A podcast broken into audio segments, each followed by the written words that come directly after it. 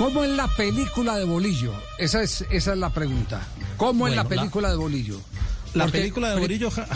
arrancamos que arrancamos primero con la declaración de Bolillo. Escuchemos ah, Bolillo. Sí, escuchemos a Bolillo. Este grupo es un grupo buenísimo, grupo de jugadores excelentes, profesionales, trabajadores, unidos. Hemos hecho una linda familia. Es un grupo que, que merece más de lo que le ha tocado. Ha hecho trabajos importantes, se le han escapado partidos, por ahí ha tenido dificultades o crisis en algunos partidos, pero en todos los partidos muestra alguna idea. Yo con estos muchachos no tengo sino agradecimientos. Pues yo tomé una solución. Yo me voy a ir hoy. Me voy a ir hoy del equipo. Tiene que llegar una cara nueva, ayudarles. Ya hablé con don Raúl y con Daniel. Le, manifesté que si el fútbol es de resultados, yo no estoy dando resultados. Entonces hay que esperar que los muchachos sigan porque son berracos, porque son buenos jugadores profesionales, hoy tuvimos reuniones bonitas, hemos tenido reuniones bonitas con los trabajadores, pero eh, me voy a hacer un lado para que el equipo pues por ahí tenga una frescura en un cambio y salga adelante. Bolillo renunció al aire. Bolillo muy berraco. Logró hablar con Raúl y yo nada, que puedo hablar con Raúl. y todavía está hablando con él. ¿Qué ha, pasado? A ver, cuente, cuente a ver. yo tengo parte de la historia, pero cuente usted la que tiene. Yo, le cuento el lado que tengo. Mire, ayer hubo, hubo dificultades con, con algunos hinchas que le lanzaron huevos al, carro del Medellín, eh, hicieron pancartas, protestaron antes del partido que empató con Santa Fe. Al término del partido, Bolillo renuncia públicamente, lo hace en la rueda de prensa y luego le entrega la carta eh, ya de manera formal al máximo accionista del Medellín y a la junta directiva. Esta mañana hicieron una primera reunión. Eh, Hernán Darío se mantiene en la posición de que no va más aunque ha habido una intermediación de, de, los jugadores a través de su capitán, de Andrés Cadavid, que están solicitando que el técnico siga. Han hecho otra reunión que están en ella en este momento. Eh, no le aceptaron la renuncia inicialmente al técnico, pero él insiste en que se va. Y como insiste en que se va, pues eh, le toca. Se va todavía. No, no, se va del Independiente Medellín porque él dice que los resultados no se le dieron y las presiones externas han sido muchas. Ya renunció. La propuesta es, la segunda renuncia, la segunda renuncia. Aquí yo le cuento esta, esta parte antes de de, de, decir para, para dónde van. ¿Qué va a pasar? Sí, ¿qué va a pasar? Eh, después de la derrota frente al Atlético Huila, Bolillo fue y renunció. Lo agarró el primo eh, de Tulio, Raúl, que es el mayor accionista, lo agarró, le echó un discurso, ta, ta, ta, ta. Dice Bolillo Calio llorando. Usted le hace llorar a cualquiera, hombre. Sí. Eh, Ave María es un Raúl hace llorar a todo el mundo, sí. ¿Qué? Eh, Ave María. Yo también lloro cuando despegan un avión, así más o menos. Y, y, entonces, entonces lo convenció de que siguiera. Eh, Bolillo le comentó a un núcleo de amigos en la ciudad de Medellín que yo fui con toda la disposición de renunciar pero, pero como me hablaron, me hicieron sentir que yo era el mejor técnico del mundo.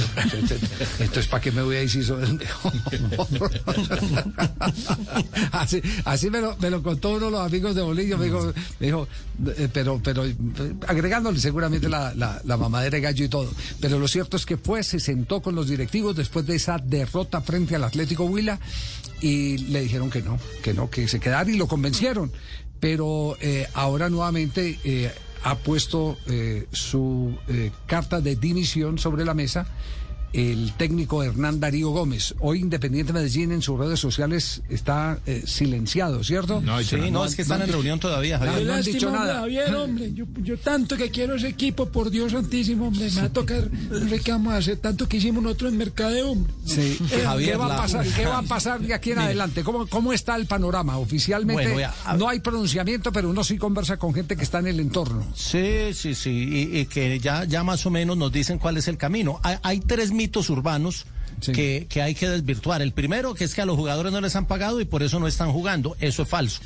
Están al día económicamente. Eh, la segunda, que había problemas internos en el grupo, totalmente falso. Nunca habían tenido un grupo tan unido.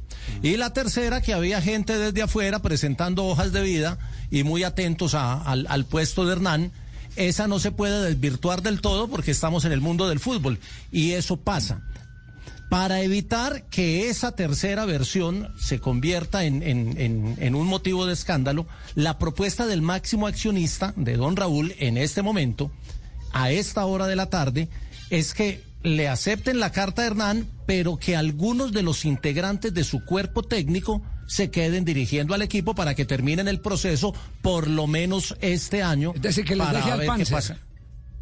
Eh, no sé si al Panzer. Recuerden que el, el- cuerpo técnico del Medellín es amplio. Estaba el profe Hernán Darío, estaba el Panzer, que podría ser. Está Daniel Gómez, el hijo de Hernán, que es el asistente técnico 2. Está el profesor Barragán, que entró en, en- en- en esta última etapa. Está Oscar Pérez, que es el asistente técnico de Fuerzas Básicas. Y ya los otros son entrenadores de arqueros Didier Muñoz y, y el PF Juan Mauricio Roldán. ¿Podría ser con el Panzer o no nos extrañemos que de pronto sea el profe Barragán? Ya. Barragán eh, como técnico. Bueno, eh, recientemente fue técnico en Uruguay también. Además, Sí, porque él es preparador físico. Aquí lo conocemos como preparador físico, pero él es técnico graduado en la Escuela de Técnicos del Fútbol Uruguayo, de la Asociación del Fútbol Uruguayo. Entonces, eh, Barragán sería la alternativa. Bueno, quedaremos, Ja- quedaremos pendientes ¿quiere- del desarrollo de la noticia. Quiere que le diga un, una, un pálpito. Sí, sí. Nada raro que Hernán termine en una figura distinta, no dirigiendo, Manager. pero sí asesorando. Ya. O en América. No. Es decir, ocu- Claro, lo esperamos con los brazos abiertos. Vamos a ver si nos aceptan el canje. ustedes tienen no al propio Osorio, muy jodido, hombre. Se va a ir ¿cuál es de- el canje? ¿Por qué no recuerda Es cuál que es el canje? el canje es el siguiente. Yo estoy tratando de ubicar a Raúl. ¿Está qué, ole? Tratando de ubicar a. No le contesta.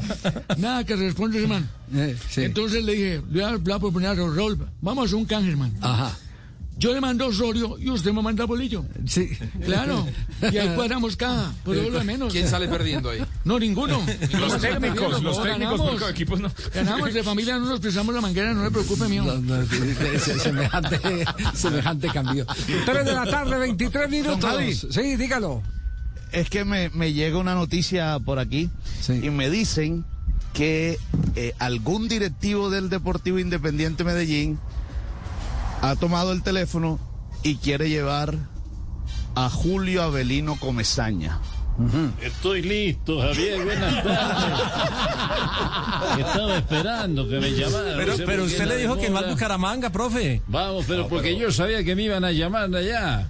Bueno, Y ese es un yo- hombre de la, del, del riñón del Deportivo Independiente Medellín. sí, sí. Claro que sí. Él empezó son- la carrera como director técnico en el Medellín, claro. Se retira La y décima le entregan el equipo. Sí, sí, sí. A él y a Jorge Él- Olmedo. Él reemplaza a Olmedo. A Olmedo Méndez. Él reemplaza a Jorge Olmedo como director técnico del DIM. Sí.